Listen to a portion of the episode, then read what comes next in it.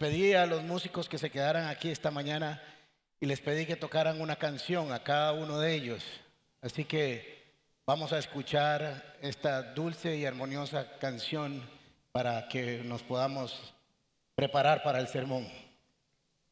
Adelante, muchachos. Si mueves, quiero más. Si tú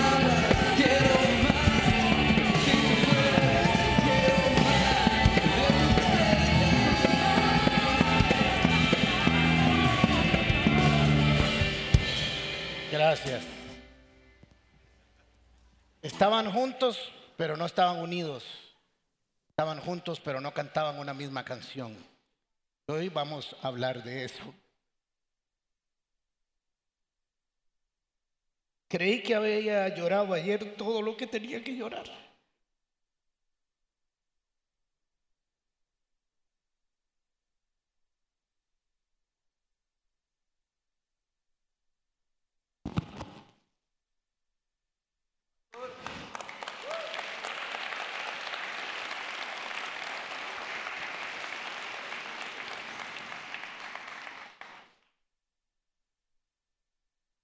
Qué ridículo, ¿ah?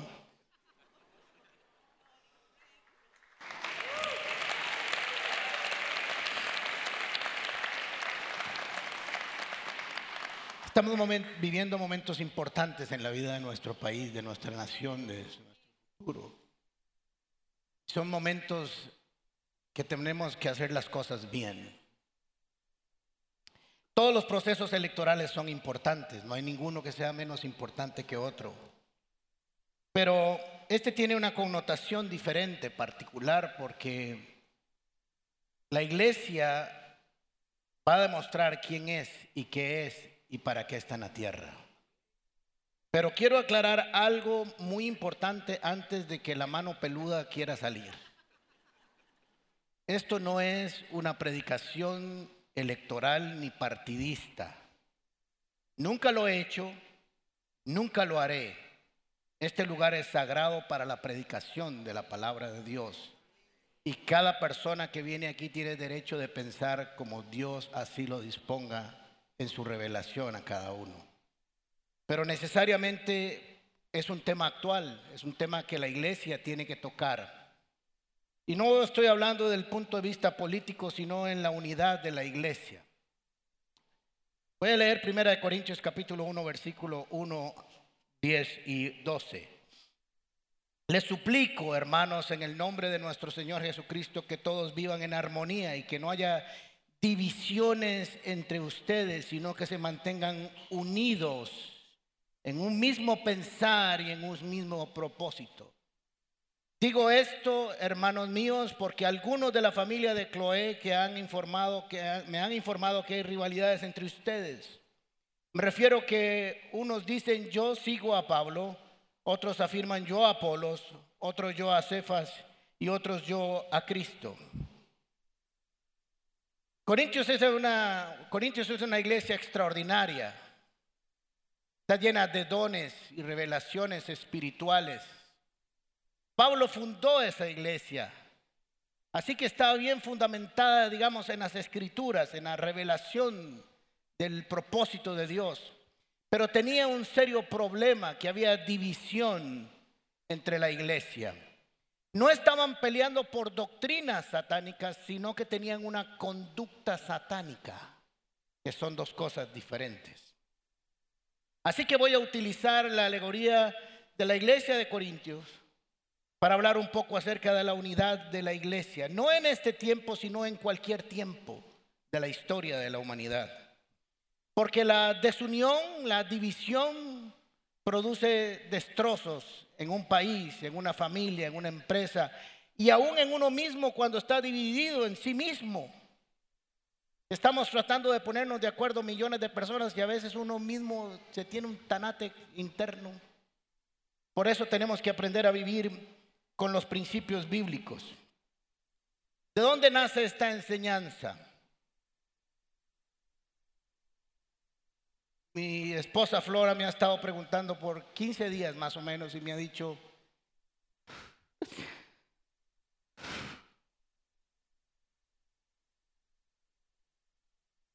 Ale, ¿te pasa algo? Te veo triste. Has perdido brillo. ¿Te pasa algo? Y yo como buen machista, no, no me pasa nada. Pero estaba destruido por dentro. Hace poco tiempo me preguntó un miembro joven de los líderes, me dice, don Ale, ¿nunca tiene miedo? ¿Nunca le da nervios cuando se va a subir al púlpito? Y yo no, nunca. Porque lo disfruto, porque es algo que está en mi corazón. Pero por primera vez en 35 años y 10 años de pastor, ayer y hoy me subí temblando. Algún día tenía que pasar, digo yo. ¿Y por qué? ¿Por qué esto? ¿Por qué mi temor? ¿Por qué mi tristeza? Y se van a sorprender. Porque vino un profundo terror y una profunda tristeza de saber que un día podía caer en las manos destructoras de mis hermanos en la fe. No en manos de los ateos, porque el día que ellos se burlen de mí será un privilegio para mí. Me entristeció, entré en pánico casi cuando pensé que podía caer en las garras de hermanos cristianos del mismo cuerpo de Cristo, pero que no entendieron de qué se trata la iglesia. En manos inquisidoras de los hermanos evangélicos, de los hermanos de la fe. Y quiero volver a dejar claro que esto no es una enseñanza política, pero debo tomar como ejemplo lo que ha pasado con Fabricio. Y déjeme terminar, por favor, hasta el final les voy a dar una sorpresa. No tiene que ver con política. Cada vez que voy, ya se dieron cuenta que soy llorón. Así que cada vez que voy a votar lloro de saber que no hay derramamiento de sangre ese día, que no hay bombas, que caminamos por todo lado. El lugar donde yo voté me encontré al expresidente de Colombia que andaba eh, de, eh, observador, perdón, ¿qué dije? Nada, no dije nada. Y ella andaba caminando por todo lado y todo el mundo iba, entraba y los niños corrían y todo. Yo dije, qué verdadero privilegio de una nación que muchos no han sabido aprovechar y se quedan sentados en sus casas. Pero eso es un problema individual y cada uno dará cuentas. Pero dije yo, qué maravilloso que no hay muertos. Pero después me puse a pensar que sí, que sí hay muertos. Con un arma que es sumamente poderosa, con la lengua.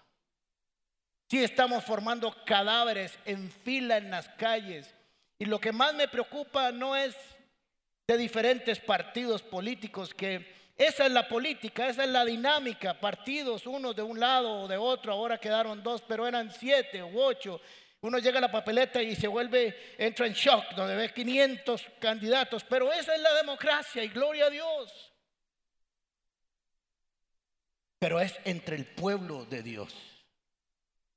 Debo aclarar y hacer un paréntesis de que por favor salga a votar, vaya a votar. En algunos países están matando por votar y nosotros no vamos. Hágalo por quien, usted, por quien usted quiera. Por favor, aquí no le vamos a decir por quién votar. Es libre, espontáneo, según una conciencia interna, según sus gustos políticos, económicos y sociales, etcétera. Pero por favor, vaya. Pero quiero decirle algo, que detrás de cada candidato hay un hombre, una mujer, una familia al cual hay que respetar. No importa cómo se llama, si es Carlos o Fabricio, hay una familia que respetar. Hay una historia de ellos, hay sentimientos, hay emociones. Algunos han dicho es porque si se metieron ahí tienen que aguantar, sí tienen que aguantar lo político, pero no el escarnio de las familias. Ambos con derechos constitucionales exactamente iguales, ellos como candidatos y nosotros como electores, todos con los mismos derechos. Pero me enojó, me entristeció, entré en agobio, en vergüenza, en enojo de ver creyentes que ponían en sus posteos en Facebook, soy cristiano, pero, y todos los sapos y culebras contra otro cristiano, no le ponga Fabricio, pero no por su política, pero no porque no está preparado, pero por, lo que usted quiera decirle, sino por ser cristiano. Me estoy explicando Yo soy cristiano, pero yo soy diferente a ese cristiano. Ese cristiano es malo, pero yo soy bueno. Yo no hablo en lenguas. Espero que tal vez un día usted no esté en un hospital enfermo, clamando por alguien que tenga un don de sanidad que fluya en lenguas para ver si se levanta de la cama.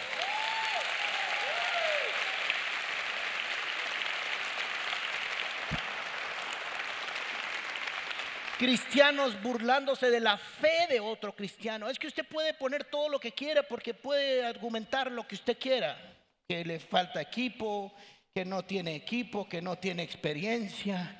Todo eso se vale en el desarrollo de la política. Es un análisis económico, político, social, etcétera. Escriban acerca de política, de déficit fiscal, del problema de la caja, de, de seguridad. Todo eso crea una dinámica en un país.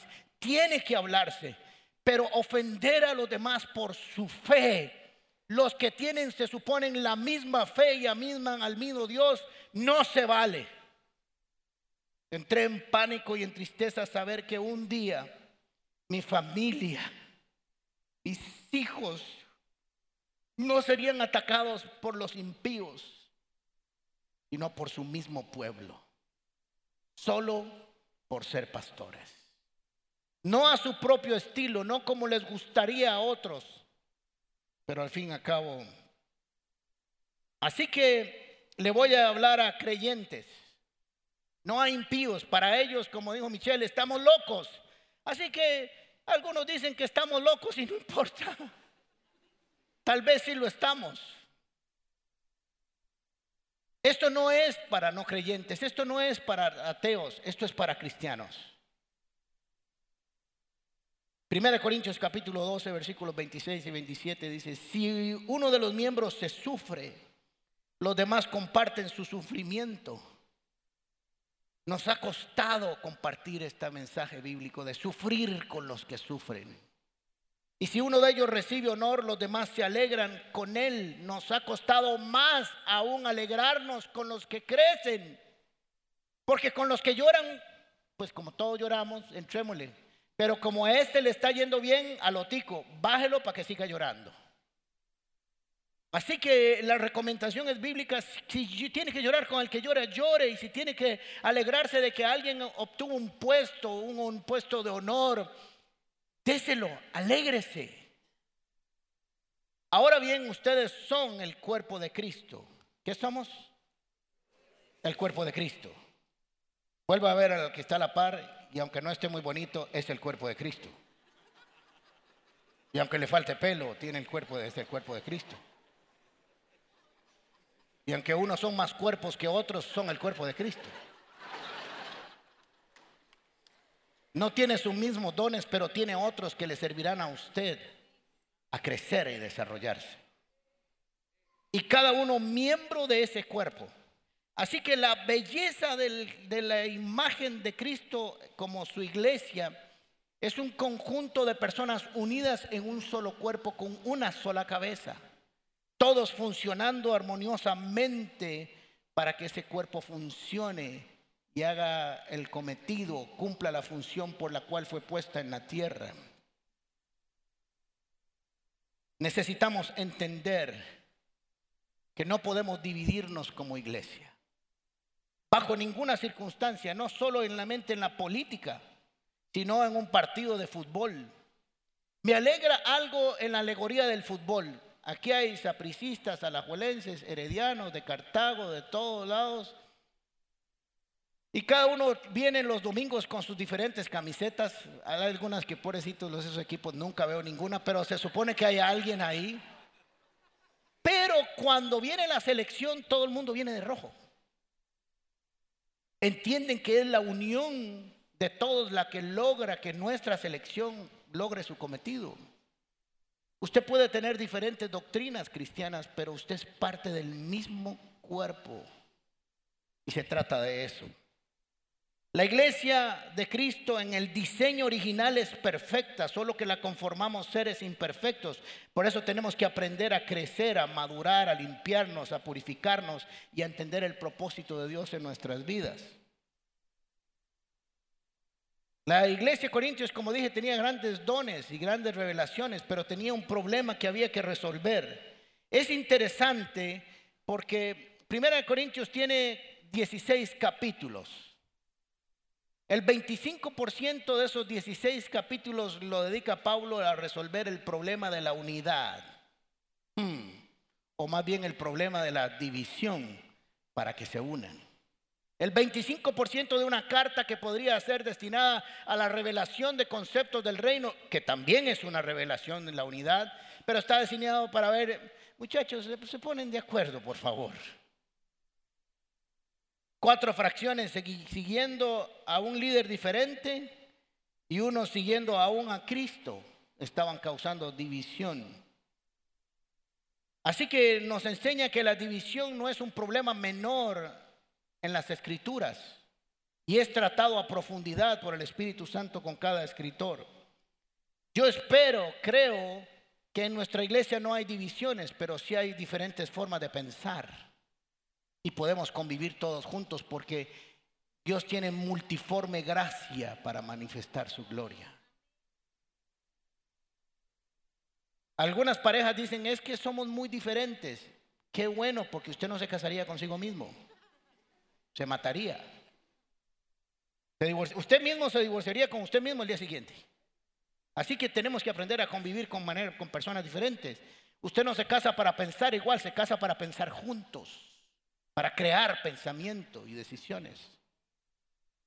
Así que Pablo les dice a estos eh, tendencias, fracciones, les suplico, hermanos, aquí no está orando a Dios, no está haciéndole una súplica al Señor, está diciéndole una súplica a estos hombres. Les suplico, hermanos, en el nombre del Señor Jesucristo, que todos vivan en armonía y que no haya divisiones entre ustedes. Aquí se dio una falta de armonía. Estaban juntos, pero cada uno cantó la pieza que escogió y sonaba horripilante, pero antes puestos de acuerdo sonaban extraordinariamente preciosos. Que no haya divisiones entre ustedes, sino que mantengan, esto requiere un esfuerzo, una intencionalidad de estar unidos en un mismo pensar y un mismo propósito. Y ahora les voy a decir qué significa un mismo pensar y un mismo propósito. Miren qué interesante lo que dijo Jesús después de haber liberado a alguien de un espíritu demoníaco en Lucas capítulo 11, versículo 17. Como él conocía los pensamientos, les dijo, ¿por qué? Porque expulsó un demonio y, estaban diciendo los religiosos, ah, pero es Belcebú. Les dice Jesús en una paráfrasis, Dios habla hoy de San José, Costa Rica. No sean bestias. Piensen. Un reino contra- dividido contra sí mismo no prospera. Lo que ustedes están diciendo no tiene ni lógica terrenal, menos espiritual, pero no tiene ni lógica en el ser humano ni en la sociedad. Todo reino dividido contra sí mismo queda asolado. Asolado quiere decir arruinado, empobrecido, devastado, destruido, devastado. Y una casa dividida contra sí misma se derrumba, se destruye. Tenemos que entender que todos aquí somos diferentes por dicha. Pero eso no nos tiene por qué desunir. Nos tiene que llevar una, casa está construida no solo de concreto, tiene madera, tiene eh, hierro, tiene plástico, tiene cemento, tiene silicón, tiene un montón de cosas y toda junta forma una extraordinaria habitación donde vivir. El que no está de mi parte está contra mí y el que conmigo no recoge des- esparce o desparrama, como dice otra versión. Así que debemos de pensar y hacer una división entre dos cosas, porque alguien podría pensar, pero debemos de pensar todos igual y mis propios criterios debe seguirlos teniendo. Pero hay dos conceptos que usted tiene que entender, porque la Biblia habla de unidad y no de uniformidad. Son dos conceptos totalmente diferentes. Les voy a poner una foto para que ustedes ubiquen la uniformidad. Esto es una, una imagen de la uniformidad. Todos iguales, todos del mismo color, todos idénticos. Eso se llama uniformidad. De ahí viene la palabra uniforme. Todo el mundo se viste igual. Pero eso no es lo mismo que unidad. La unidad es un conjunto de piezas diferentes como la que les voy a exponer, de diferentes colores, de diferentes tamaños, de, colocados de manera diferente, que juntas producen una unidad. Ahí no todos tienen que ser iguales, pero todos se han unido para formar algo homogéneo. Así que la iglesia lo que tiene es unidad, no uniformidad.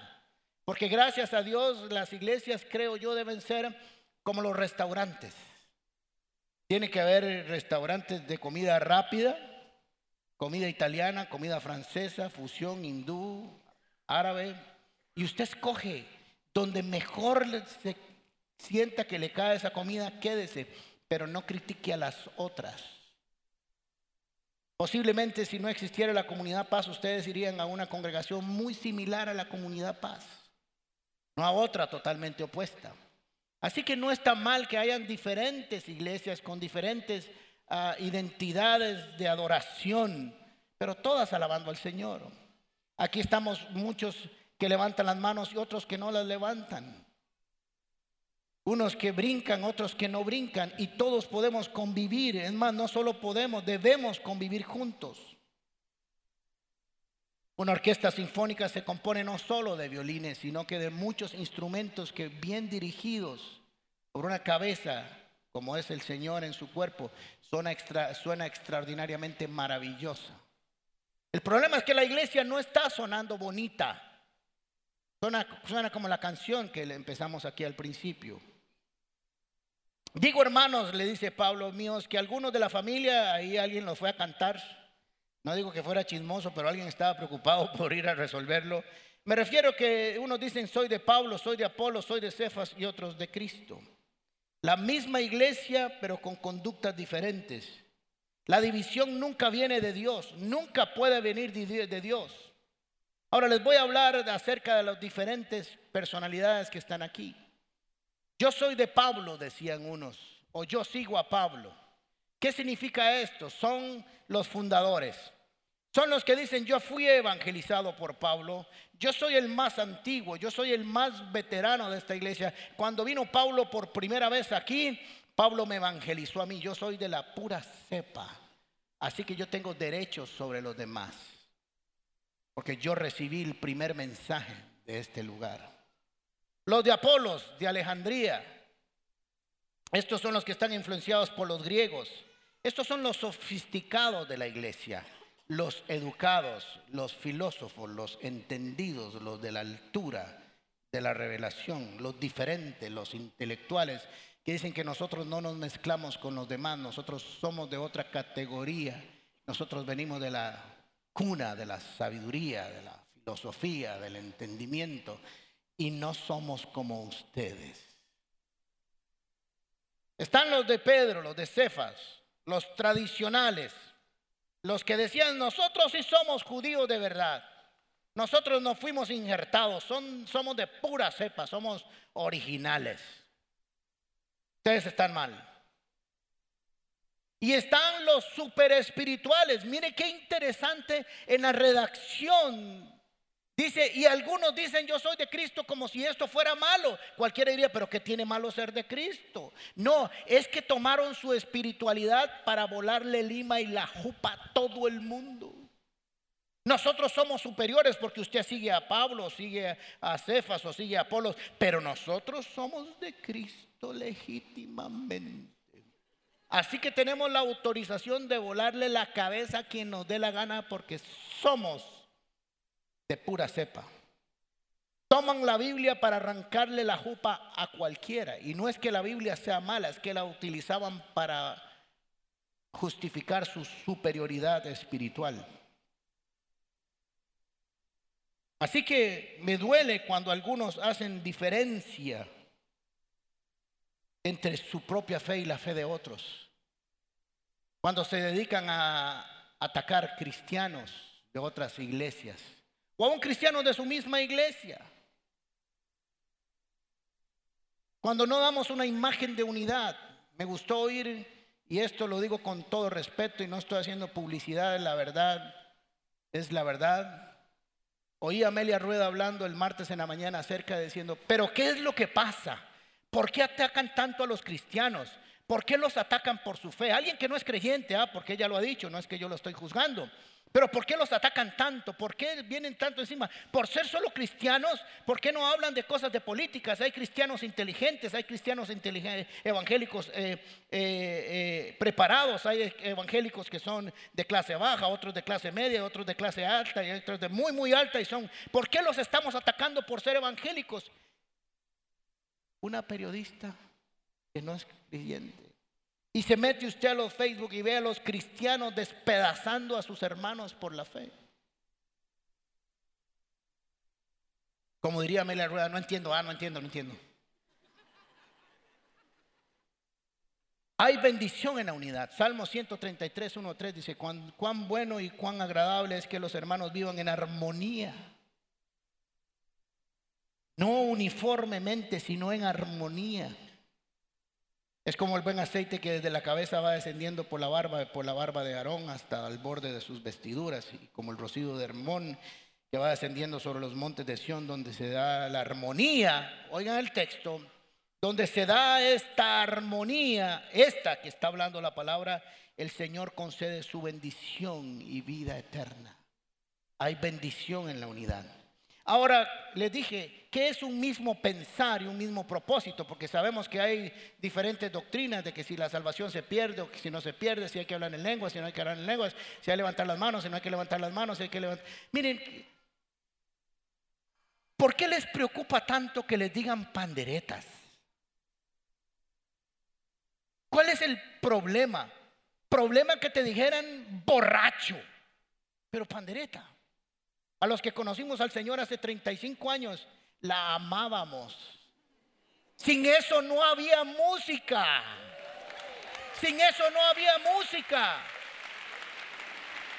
De hecho, si usted le quiere preguntar a Flor acerca de una de esas canciones desde hace 35 años, ella no logra recordarlas si no hace así.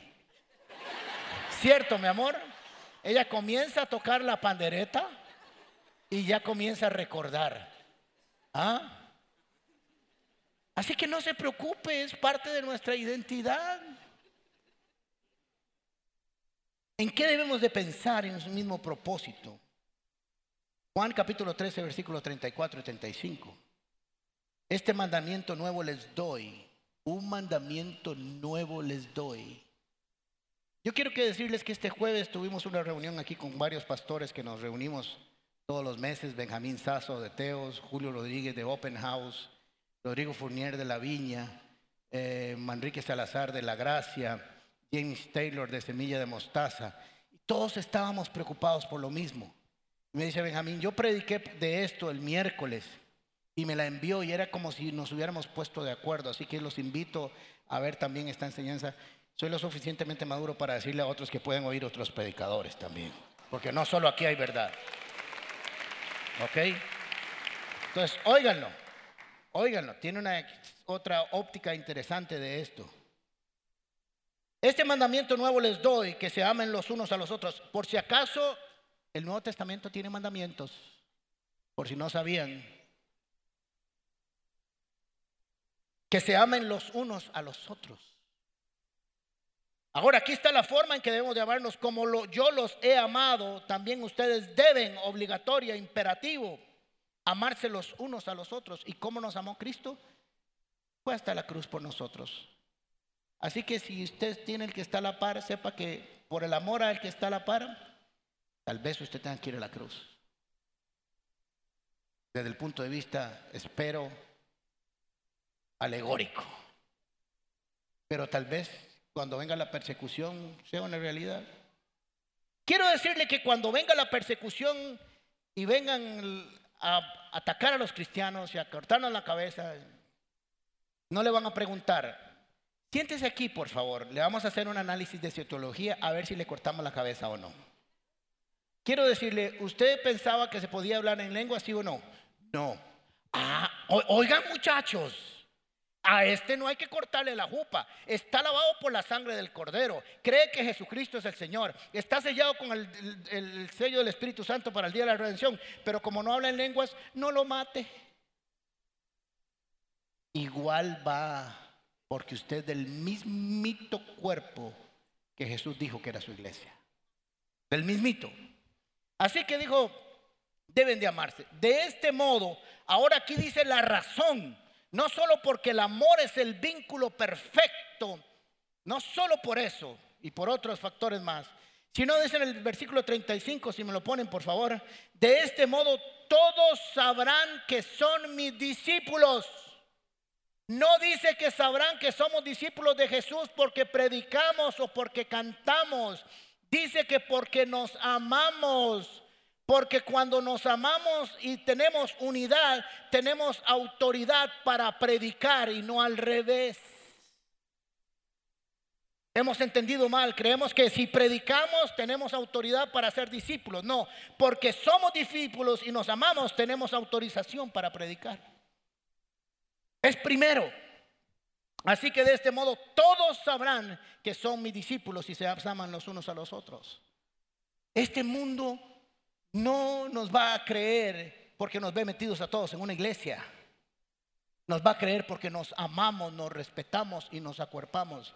Yo voy a decir algo que espero que, como creo que no me oye ningún ateo, pero ahora posiblemente me oiga. Si yo fuera no creyente, no asistiría en este tiempo a ninguna iglesia evangélica. Porque pensar que un día voy a ser parte de ellos para que me despedacen como acaban de hacer con su hermano, diría mi mamá Seringa. Mejor me quedo aquí y me despedazan estos impíos que meterme allá en los que dicen que me van a restaurar y a sanar mi vida. Así que tenemos que entender que estamos en una encrucijada como iglesia. No en la política, sino como creyentes, como cuerpo de Cristo para ser sal y luz en la tierra. Necesitamos, en lugar de llenar nuestros Facebook de insultos y pleitos, les pongo un pequeño reto que nos tomamos y Benjamín nos dio a todos y fue idea de él este jueves. ¿Por qué en lugar de estar posteando tonteras no tomamos este dos meses que faltan y comenzamos a poner en nuestros perfiles, Cristo los ama, hay paz, tenemos que amarnos, mensajes? A ver quiénes le reproducen esos mensajes. Hablar de paz, somos los pacificadores, tenemos que bajar el nivel de violencia y agresión y no podemos ser partícipes. Nuestra palabra, nuestra voz, nuestro ejemplo debe ser paz y armoniosa. Primero entre nosotros y después cuando los otros nos vean, que digan, ¿y quiénes son estos? Yo quiero ser parte. Y no que se burlen más bien de nosotros. Porque miren que los ateos y los impíos y los no creyentes comenzaron a tocar un son, el son de la división. Y en eso están todos los cristianos, varios cristianos, no todos, perdón, muchos bailando el mismo son. Y dicen, vean estos babosos. Les tocamos el son nuestro y lo empezaron a bailar. Cuando hay que decirles, el son de la paz y la armonía y la luz la tocamos nosotros. Y ustedes deben ser parte de la obra de Cristo, les guste o no. Así que la unidad no llega sola, se construye. Tenemos que construirla. Puede ser que a la par suya en este momento haya un seguidor del, de- del PAC o de renovación o restauración, perdón. Y sigue siendo su hermano. Solo tiene un criterio diferente acerca de la política. Y tenemos que respetarnos porque en algo sí coincidimos, en que nos vamos a amar como Cristo amó la iglesia. Y nadie podrá cambiar eso. Nadie, ningún partido político, ningún partido de fútbol, ningún concepto económico, ninguno puede cambiar esa verdad bíblica. Eres mi hermano. Tienes un don que yo necesito para crecer. Y yo tengo un don que tú necesitas para crecer. Lucas capítulo 6, versículo 36. Sean compasivos, compasivos, por favor, compasivos, así como su Padre es compasivo. No juzguen y no se les juzgará.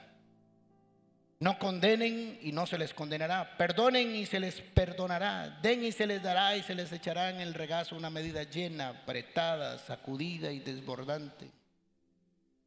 Porque con la medida que midan a otros, se les medirá a ustedes también. Hoy estás haciendo escarnio de otros, mañana otros se unirán contra ti. Y como les digo, del mundo no me importa nada. Del mundo recibir ataques es bendición. Bienaventurados los que por causa de mi nombre son perseguidos. Pero de nuestros hermanos cristianos, me puse a pensar profundamente con guardando las dimensiones del caso, que los romanos ejecutaron a Jesús, pero los que pidieron su muerte fueron sus hermanos de sangre.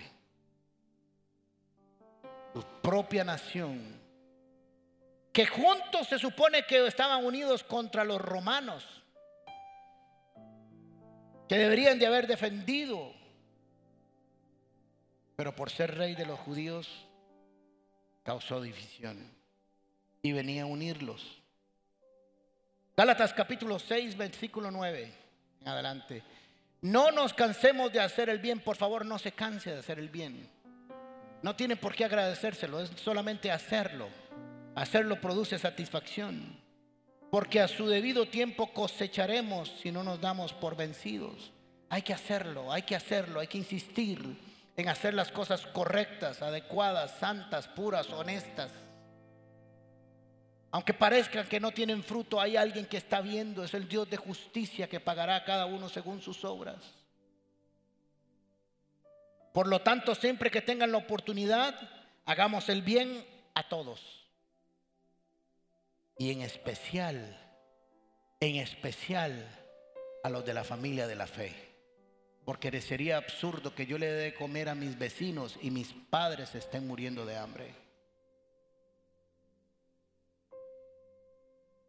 Tenemos un reto como iglesia. Ser luz en medio, no solamente ahora en medio de este proceso electoral, sino de ser luz siempre. Y bíblicamente la luz se transmite no por evangelización, sino por comportamiento. ¿Por qué la gente no quiere llegar a Cristo? Por el mal testimonio de los cristianos, no porque dicen que la palabra de Dios es mentira, sino porque no están de acuerdo con nuestro comportamiento. Tenemos un reto, iglesia, al menos la comunidad paz. Si va a llenar su Facebook, hágalo de cosas que edifiquen, que construyen. Si no está de acuerdo con alguno de los dos candidatos, hable de economía, hable de seguridad, hable de educación, hable de pensiones y de tantos otros problemas que hay. Y aporte ideas constructivas, es también parte de nuestro trabajo. Pero si no tiene algo bueno que decir, no lo ponga, por favor. Solo dos personas he contestado en todos estos meses que pusieron algo, postearon algo y por Messenger les escribí y les dije, ¿usted sabe que eso es mentiras? La respuesta dijo, no, no sabía. Y entonces, ¿para qué lo comparte? Cristiana, ¿ah? cristiana.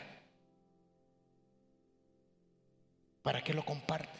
Creí que la fuente era confiable. Mire, les voy a decir algo, en Facebook no hay nada confiable. Todo es mentiras hasta que usted compruebe lo contrario. Hay que investigar. Cuando alguien dice, desde el Photoshop sirvió dos cosas, para que nos viéramos lindísimos y para inventar. Porque usted al Photoshop le pone lo que usted quiera. Así que sea responsable con su propia información, no solo en el proceso electoral, en toda su vida. ¿De qué se está alimentando? ¿De qué está viendo? El Facebook es una herramienta extraordinaria si sabemos utilizarla. No si ella nos utiliza a nosotros, sino nosotros si sabemos utilizarla. Primera Timoteo capítulo 2 versículo 1 2, así que recomiendo, exhorto, dice 1960, ante todo, de primero, que se hagan plegarias, oraciones, súplicas y oraciones, gracias, eh, acción de gracias por todos, especialmente por los gobernantes y por todas las autoridades para que tengan paz y tranquilidad y llevemos una vida piadosa y digna. No importa el que sea, tenemos que orar por él, porque entre mejor lo haga, mejor nos va a usted y a mí y a toda la nación. Así que pedí, voy a usar tecnología de punta para hacer algo tal vez inesperado para muchos de ustedes. Es tecnología de punta porque hicimos un cuchillo para lograr lo que queríamos. Pero voy a pedir que me traigan a un invitado especial aquí. Por cierto, no sé cómo le quedó mi ropa. Es muy alto.